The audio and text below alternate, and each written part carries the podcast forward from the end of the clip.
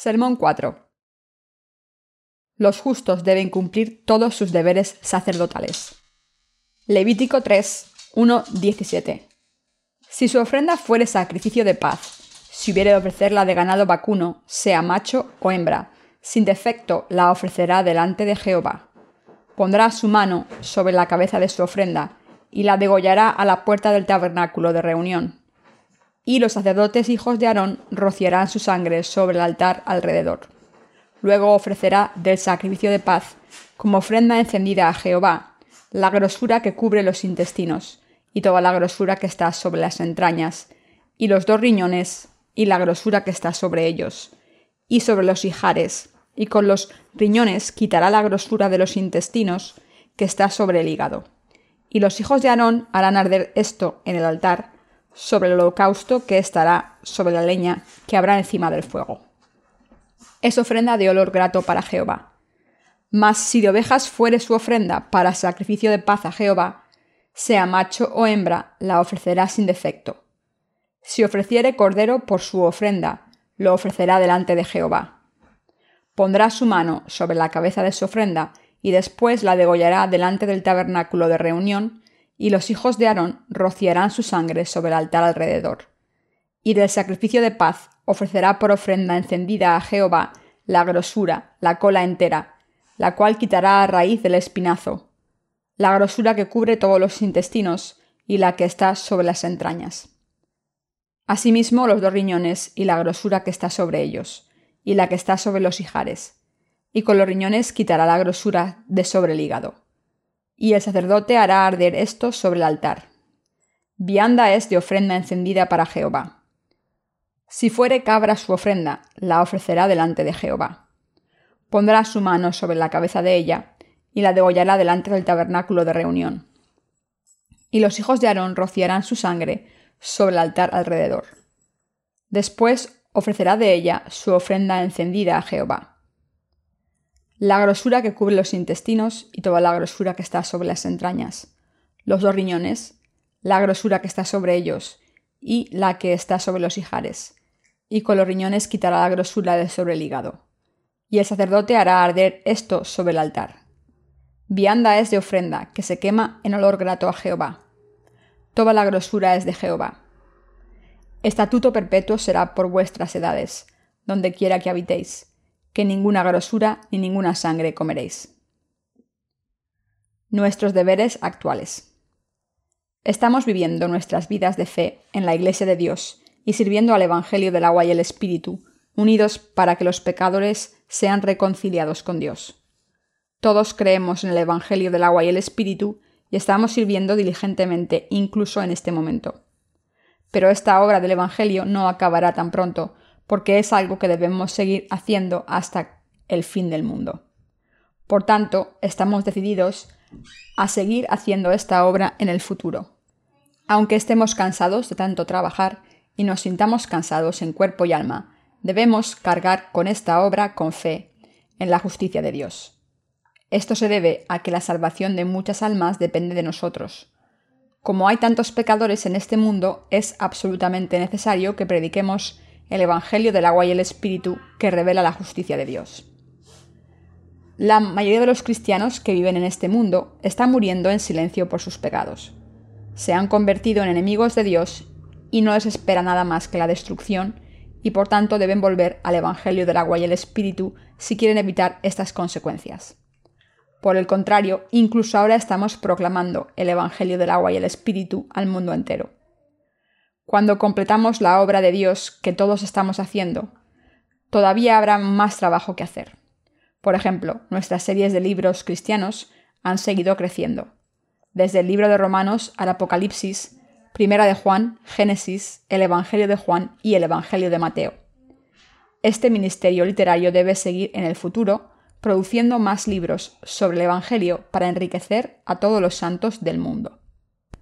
Esto se debe a que de la misma manera en que escuchan la palabra de Dios continuamente, nuestros hermanos y hermanas y colaboradores de todo el mundo deben escuchar la palabra de Dios en sus vidas de fe, y esto es posible a través de nuestros libros del Evangelio. Por eso estamos dedicados a nuestro ministerio literario todo el tiempo. A través de nuestro ministerio impreso y electrónico, esperamos proclamar el Evangelio del agua y el Espíritu, y cuidaremos del pueblo de Dios por todo el mundo. Aunque hayamos predicado el Evangelio del agua y el Espíritu a toda la gente del mundo, si no cuidamos de esta gente continuamente, a través de nuestro ministerio literario, no podremos predicar el Evangelio completamente. Entonces Dios estará decepcionado. Hemos dado a luz a muchos hijos espirituales de fe, predicando el Evangelio del agua y el Espíritu. Pero si compartimos nuestro pan espiritual con ellos, estas almas acabarán muriendo. Por tanto, no podemos permitirnos tomar un descanso de la obra de Dios, es decir, de predicar el Evangelio del agua y el Espíritu a través de nuestro ministerio literario. Cuando completemos la predicación del Evangelio del agua y el Espíritu a todo el mundo, es una absoluta necesidad que cuidemos de la gente con nuestros libros sobre el Evangelio. Por supuesto, nadie en la Iglesia de Dios está haciendo nada superfluo. Todo el mundo está haciendo algo absolutamente necesario y útil. Nuestro ministerio literario es mucho más importante. Es una tarea crítica para la Iglesia de Dios. Esto se debe a que cuando un bebé espiritualmente inmaduro nace, debemos darle leche enseguida. ¿No están de acuerdo con esto? Si un bebé espiritualmente inmaduro nunca come nada, se pondrá muy enfermo.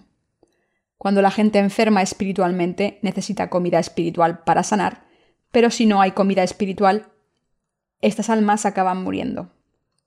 ¿Cuál es el pan de nuestras almas entonces? Este pan espiritual se encuentra en la palabra del Evangelio del agua y el Espíritu, escrito en el Nuevo y Antiguo Testamento.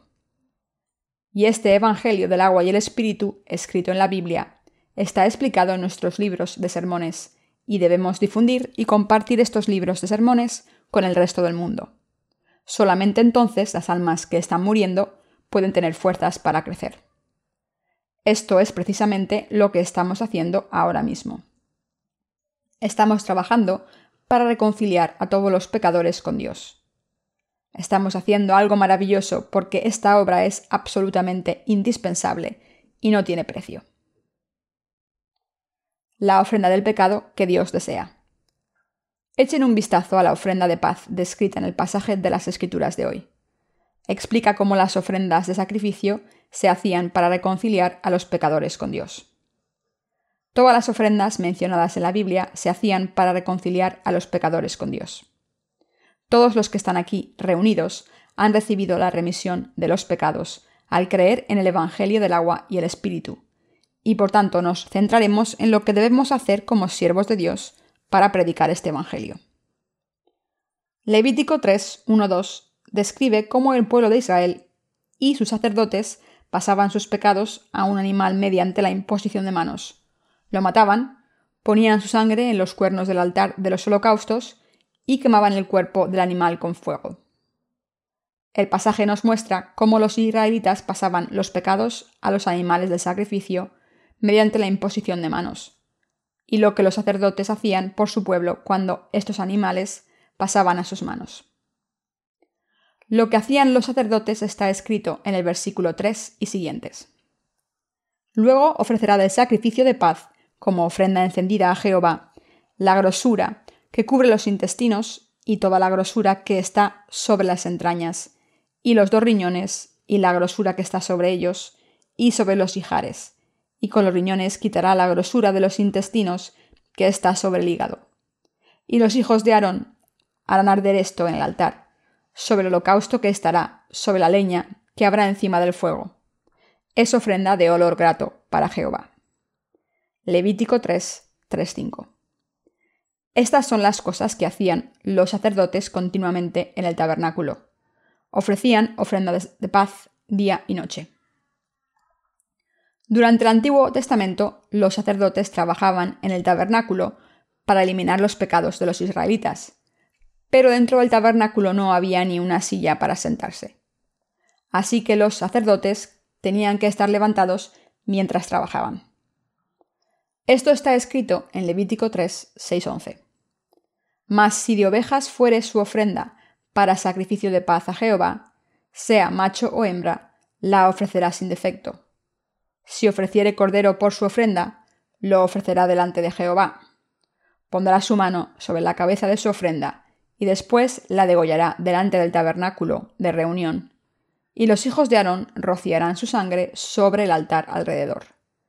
Y del sacrificio de paz ofrecerá por ofrenda encendida a Jehová la grosura, la cola entera, la cual quitará a raíz del espinazo, la grosura que cubre todos los intestinos y toda la que está sobre las entrañas.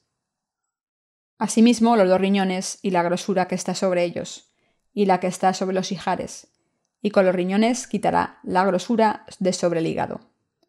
Y el sacerdote hará arder esto sobre el altar. Vianda es de ofrenda encendida para Jehová.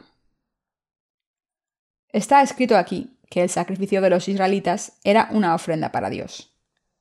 El que el sacrificio fuera una ofrenda hecha a Dios significa que Dios aceptaba este sacrificio y redimía los pecados de los israelitas. Los sacerdotes del Antiguo Testamento cumplieron los deseos de Dios haciendo estas ofrendas de paz, mientras que en el Nuevo Testamento, cuando Jesús vino a este mundo, cargó con todos los pecados del mundo para siempre, a través del bautismo que recibió de Juan el Bautista, y su derramamiento de sangre en la cruz, para salvar a todos los pecadores de sus pecados e iniquidades. Una ofrenda aceptada por Dios Padre. Esta ofrenda es la que pide Dios a los pecadores. El sacrificio que Dios Padre quiere es el sacrificio de fe, que elimina nuestros pecados. No nos pide nada más.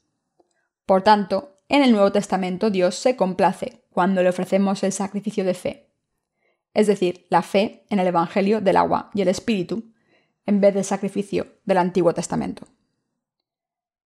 Si hemos recibido la remisión de los pecados al creer en la palabra del Evangelio del agua y el Espíritu, Debemos seguir predicando esta verdadera fe para que otros reciban la remisión de los pecados. Esto es lo correcto. Como los que han recibido la remisión de los pecados al creer en el Evangelio del agua y el Espíritu, debemos ofrecer el sacrificio de la fe sin cesar, por los que no han escuchado este Evangelio. Los que hemos ofrecido estos sacrificios conocemos la justicia de Dios y creemos en ella, y por tanto debemos ofrecer el sacrificio de fe que salva a las almas de los pecadores del pecado.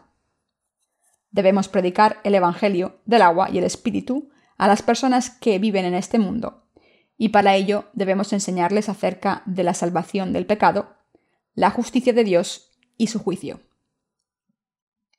Para que esto ocurra, ¿quién debe ofrecer una ofrenda de paz por estos pecadores?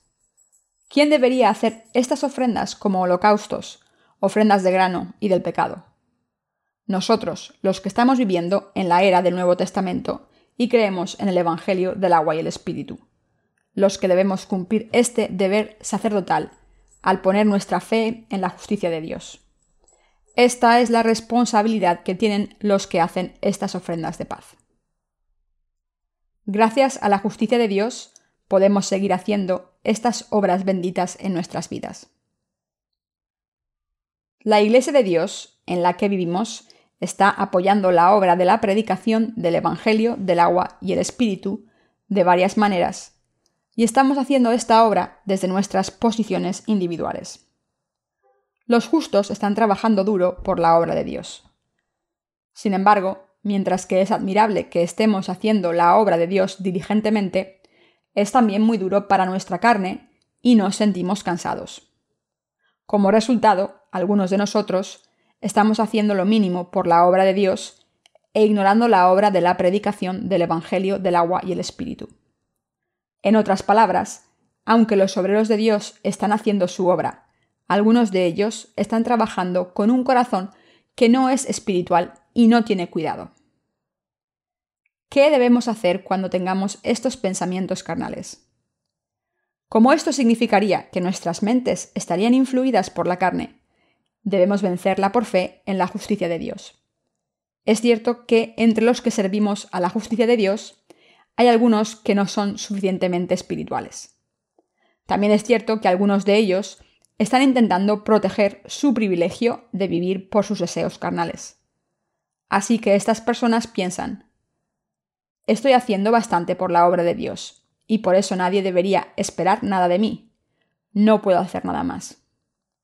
A estas personas les importa más su propia carne que la obra de Dios o su justicia. Si hemos recibido la remisión de los pecados en nuestros corazones al creer en el Evangelio del agua y el Espíritu, todos deberíamos estar contentos por hacer la obra de Dios. Sin embargo, el problema es que algunos de nosotros no tenemos esta disposición.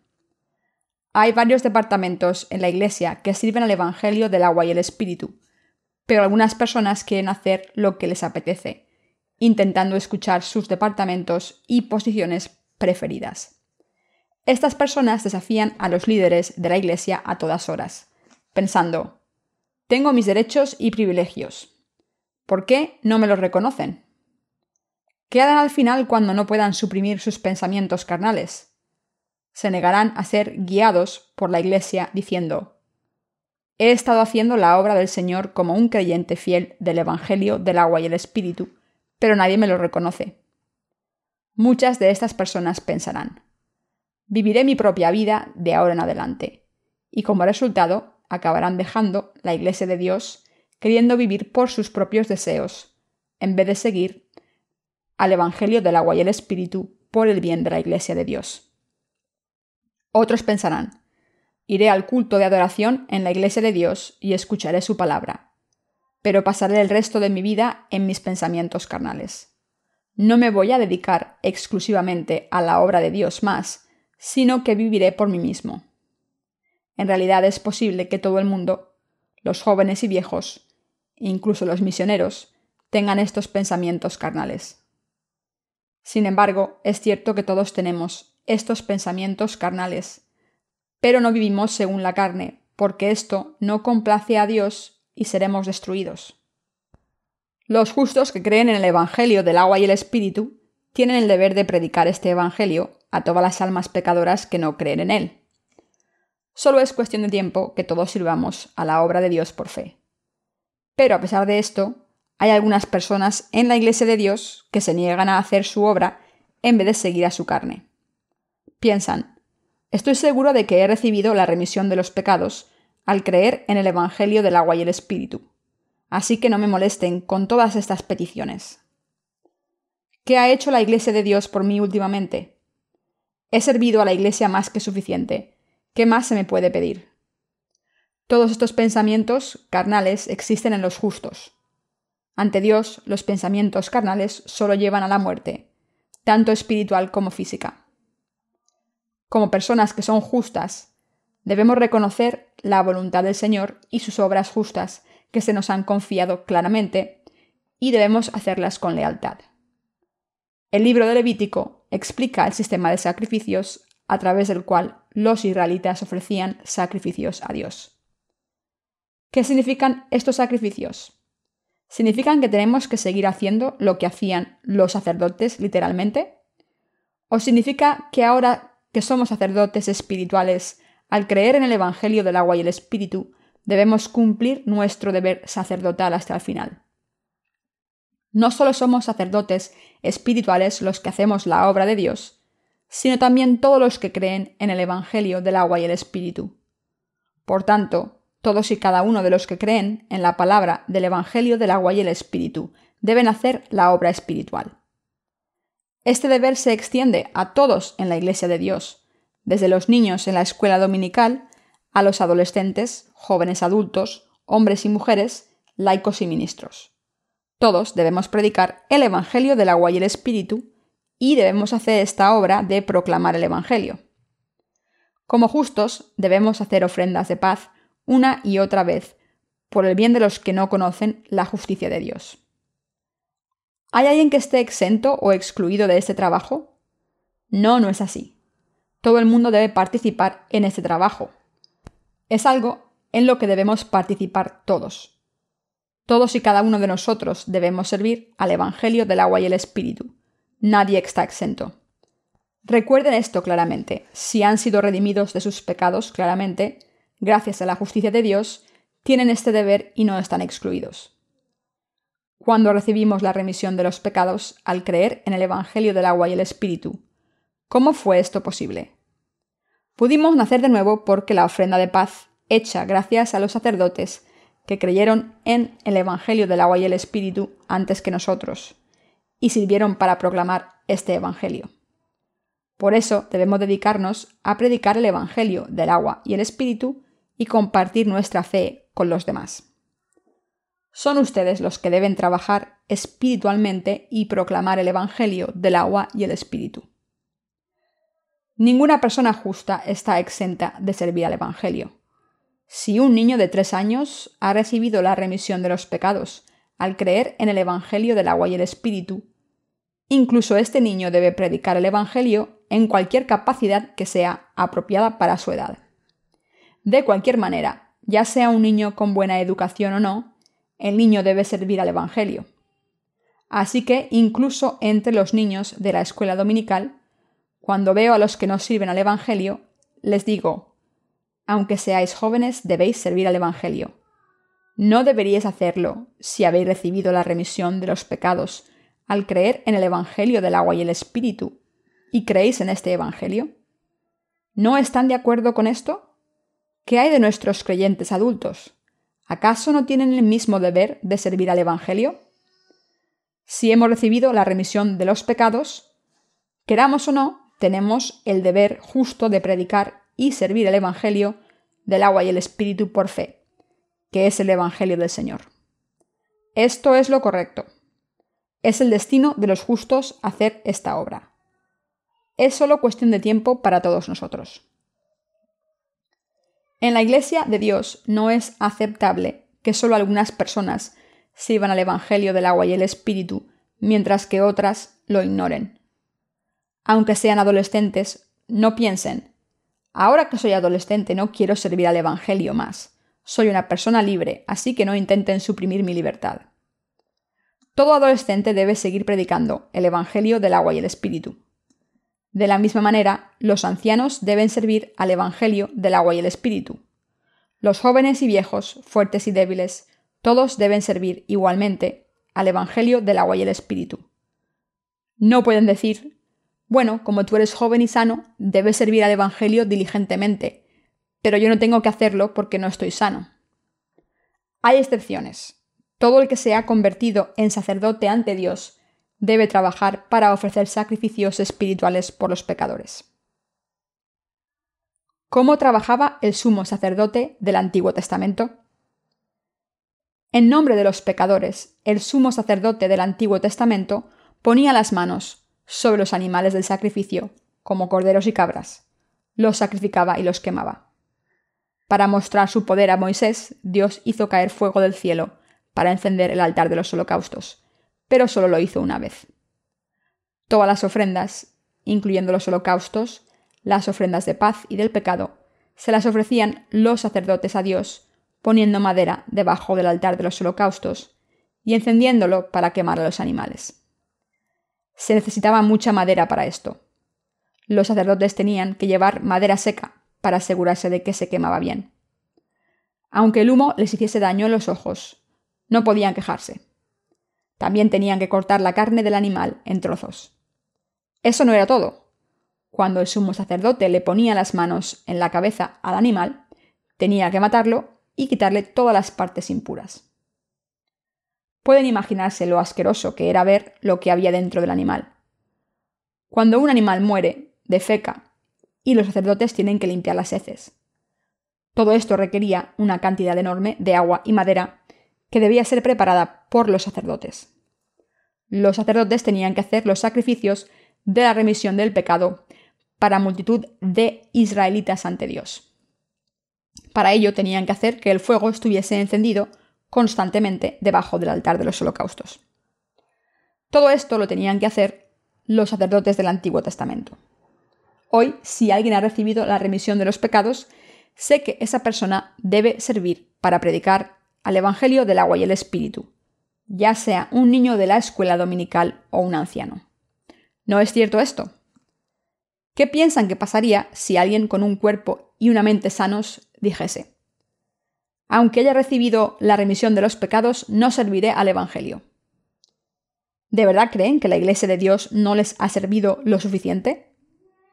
Pero si de verdad han recibido la remisión de los pecados al creer en el Evangelio del agua y el Espíritu, Entonces no está claro que fueron salvados, porque los que se convirtieron en sacerdotes antes que ustedes les sirvieron.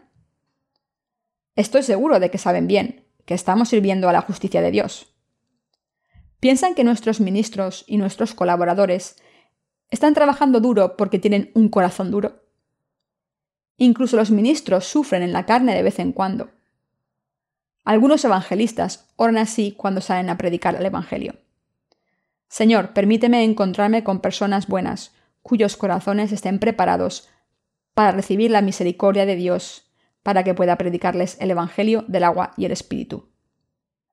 Todos los evangelistas desean esto sinceramente, orando a Dios para que les envíe a gente buena. Si se ponen en el lugar de un evangelista, también orarán así. Pase lo que pase, todos debemos servir al Evangelio y al Señor y predicar su Evangelio de justicia. Esta tarea es de todos nosotros, ninguno estamos exentos. Sin embargo, cuando digo estas cosas, algunas personas todavía no entienden y se quedan de brazos cruzados. Así que cuando digo algo tengo que explicarlo con todo detalle. ¿Cómo oran los falsos pastores de hoy en día a Dios? Los falsos profetas de hoy en día oran a Dios así. Nuestro Dios Santo, misericordioso y omnipotente, tu pueblo ha cometido muchos pecados esta semana, sin saberlo o a sabiendas. Por favor, perdónanos. Algunos de ellos también dicen, todo el mundo es un sacerdote ante Dios. Como el Señor Jesucristo nos ha salvado al derramar su sangre en la cruz por nosotros, Hemos sido salvados por fe, y así todos somos sacerdotes. Ahora que hemos sido salvados, debemos vivir felices. Dios ha venido al mundo a amarnos. Nacimos en este mundo para ser salvados por Él. Sin embargo, si han recibido el amor de la salvación de Dios, debemos amar a todas las almas. Pero a pesar de esto, algunas personas siguen insistiendo en sus propios derechos cuando van a la iglesia, diciendo al pastor, si dejo de hacer donaciones a la Iglesia, tendrá graves problemas. Aunque sea el presidente de la junta directiva de esta Iglesia, yo también soy miembro. ¿Qué va a hacer? ¿Está dispuesto a llegar a un compromiso conmigo? Si no es así, su salario se verá reducido. ¿Cómo puede un pastor que escucha esto predicar? Este pastor no tendrá otro remedio que bendecir a su congregación diciendo, Prosperen en todas las cosas y en salud, y que sus almas también prosperen. Deseo que todos reciban bendiciones materiales. Deseo que se hagan ricos todos. ¿Por qué es inevitable que un pastor diga esto? ¿Por qué tiene que decir estas cosas? Porque solo entonces le pagarán y podrá ganarse la vida. En otras palabras, los falsos pastores solo reciben su salario si se ganan a los miembros de la junta directiva o a los ancianos. ¿Qué harán estos pastores con sus congregaciones? Entonces convertirán a sus congregaciones en personas arrogantes que quieren que les sirvan en la iglesia en vez de servir pensando, he sido salvado al creer en la sangre de Jesús derramada en la cruz. Todo lo que tengo que hacer en esta iglesia es dar el diezmo y ofrecer sacrificios de acción de gracias y ofrendas especiales. Muchos cristianos han sido enseñados por estos falsos pastores y consideran que sus ideas son normales. Sin embargo, la verdad de Dios enseña de manera diferente. La palabra de Dios dice que los que creen en el Evangelio del agua y el Espíritu nunca deben vivir como cristianos falsos. La Biblia nos enseña que los que han recibido la remisión de los pecados de Dios deben desde ese momento ser fieles a Dios y su Evangelio hasta la muerte. Como personas que creen en el Evangelio del agua y el Espíritu, todos debemos estar dedicados a la obra de Dios en este mundo hasta el día en que vayamos al reino del Señor y disfrutemos la vida eterna. Esto significa que para salvar a las almas que no han nacido de nuevo de los pecados, debemos hacer estas ofrendas, como ofrendas de paz, ofrendas de grano, holocaustos y ofrendas del pecado espiritualmente, en su lugar, todo con el Evangelio del agua y el Espíritu. Y debemos llevar a estas almas a la Iglesia y seguir ofreciendo las ofrendas de paz por ellas a través del Evangelio del agua y el Espíritu. En otras palabras, debemos hacer la obra de Dios continuamente para servir a estas almas. Esto es lo que cada sacerdote debe hacer sin falta. Sería deplorable si alguno de nosotros no se diese cuenta de esto y pensase, he hecho mi parte de trabajo desde que recibí la remisión de los pecados.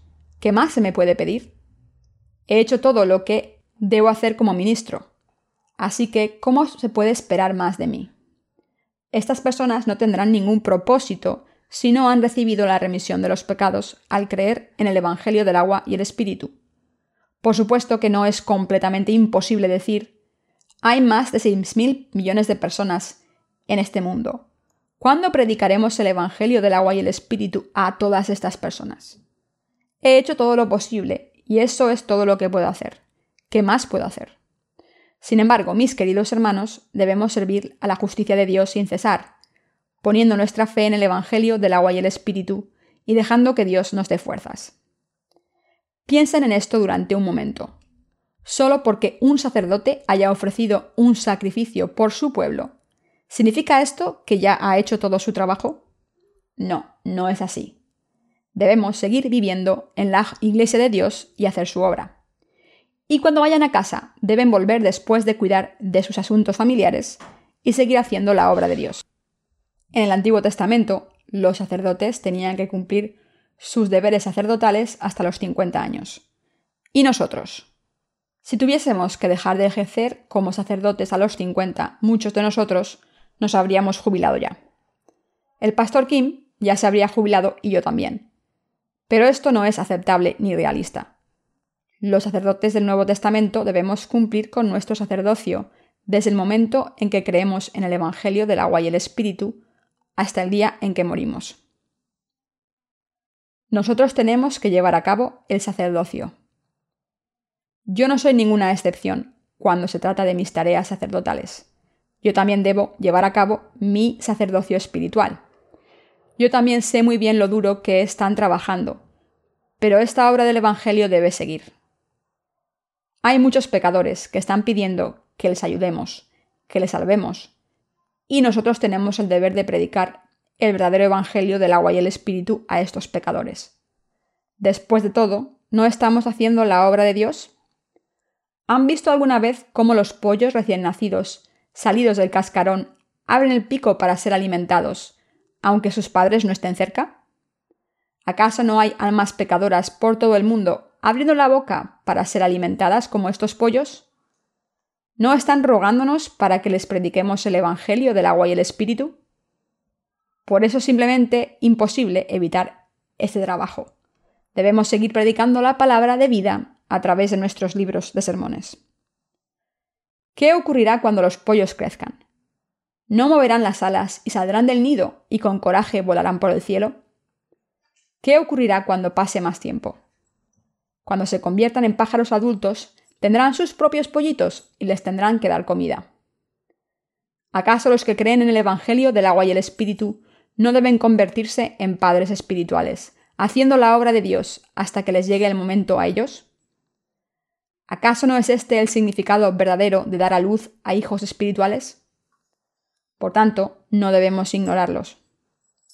¿Cómo puede un padre decir, mi vida es mía, y no alimenta a sus hijos para poder satisfacer sus placeres? Están haciendo la obra de Dios con lealtad ahora, y seguirán llevándola a cabo, aunque no se lo recuerde. Pero aún así quiero que todos se den cuenta de lo importante que es esta obra y que la hagan aún mejor. Si hacen la obra de Dios sin darse cuenta de su importancia, pensarán para sí mismos que han trabajado suficiente. Por eso estoy llamando a todos para que pongan sus mentes firmes en la obra de Dios, renuncien a todos los demás objetivos y hagan esta obra continuamente. ¿Creen que hay alguien entre nosotros sirviendo a la justicia de Dios que esté libre de problemas de salud? Aunque estemos enfermos físicamente, debemos servir al Evangelio mientras tratamos nuestras enfermedades. Solo entonces podremos predicar el Evangelio del agua y el Espíritu a todo el mundo. Hemos nacido en este mundo con esta misión de predicar el Evangelio del agua y el Espíritu. Esta misión no se nos ha impuesto, pero es algo que debemos hacer por gratitud, porque estamos muy felices por haber recibido la remisión de los pecados al creer en el Evangelio del agua y el Espíritu. Con esta gratitud hemos podido alimentar a nuestros hijos espirituales y hacer los preparativos para seguir haciendo esta obra. Y cuando empezamos a vivir de esta manera, también nos damos cuenta de cómo debemos vivir como cristianos. Pero, en última instancia, nos hemos dado cuenta de cómo debemos vivir. El Señor dijo, Bástale al discípulo ser como su maestro. Mateo 10, 25. Al haber venido a este mundo, el Señor nos ha dado su vida y ha hecho posible que recibamos la verdadera vida. Somos discípulos de Jesús y si queremos vivir según la voluntad de Jesús, nuestro Señor, debemos vivir con Cristo y morir con Cristo. ¿Cómo debemos vivir y morir? Debemos vivir para predicar el Evangelio del agua y el Espíritu y debemos morir por la proclamación de este Evangelio. Mis queridos hermanos, quien se haya convertido en un sacerdote y haya recibido la remisión de los pecados al creer en el Evangelio del agua y el Espíritu, debe hacer la obra de predicar este Evangelio. Sean quien sean, hombres o mujeres, jóvenes o viejos, todos debemos predicar este Evangelio por todo el mundo. No importa si tienen o no un cargo en la Iglesia de Dios. Mientras estemos en la Iglesia de Dios, todos debemos trabajar desde nuestras posiciones. Solo entonces se podrá predicar este Evangelio del agua y el Espíritu por todos los rincones del mundo. Solo entonces todas las almas del mundo podrán ser salvadas.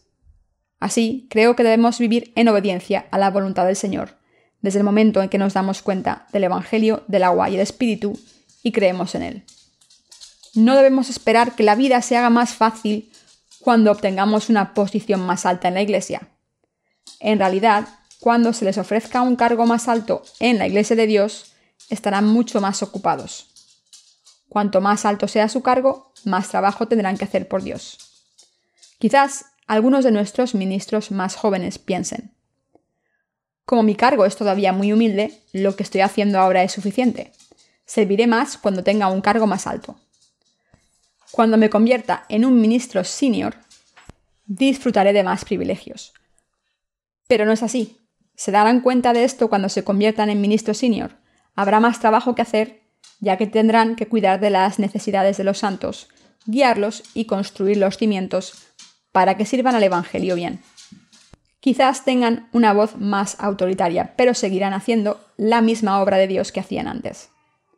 Así que mis queridos hermanos, no piensen que están haciendo suficiente por el Evangelio ahora deben prepararse para trabajar 100 veces más de lo que han estado trabajando. Su mente estará tranquila entonces. Si creen que ya están haciendo más que suficiente por el Evangelio, reaccionarán negativamente y será más difícil para ustedes hacer más trabajo para Dios. Pero esto no significa que solo deban trabajar. Sé que todos nuestros santos deben servir al Evangelio del agua y el Espíritu en unidad, por lo menos si han recibido la remisión de los pecados. ¿Tengo razón? Les pido que todos crean y hagan la obra del Señor sin falta por esta fe. Todos los que se han convertido en sacerdotes espirituales deben servir al Evangelio del Señor y creer que esta voluntad es algo que todos deberíamos tener con el tiempo. Quiero terminar dando gracias al Señor por su justicia.